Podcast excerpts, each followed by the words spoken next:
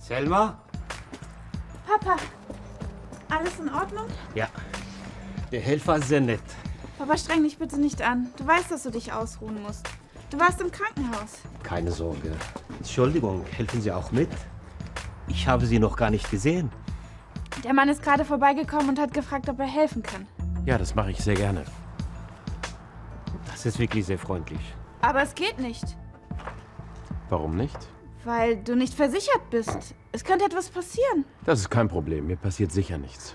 Das denkt man immer. Aber ein Umzug ist gefährlich, weil man sich ganz schnell verletzen kann. Du kannst dich am Kopf verletzen. Ein Schrank kann dir auf den Fuß fallen. Du kannst auf der Treppe stürzen. Du kannst dich an Glas schneiden. Ich habe sogar schon gesehen, dass sich jemand an der Heizung verbrannt hat. Selma. Wirklich? Okay, dann. Viel Erfolg noch. Du lebst dich aber gut ein, Selma.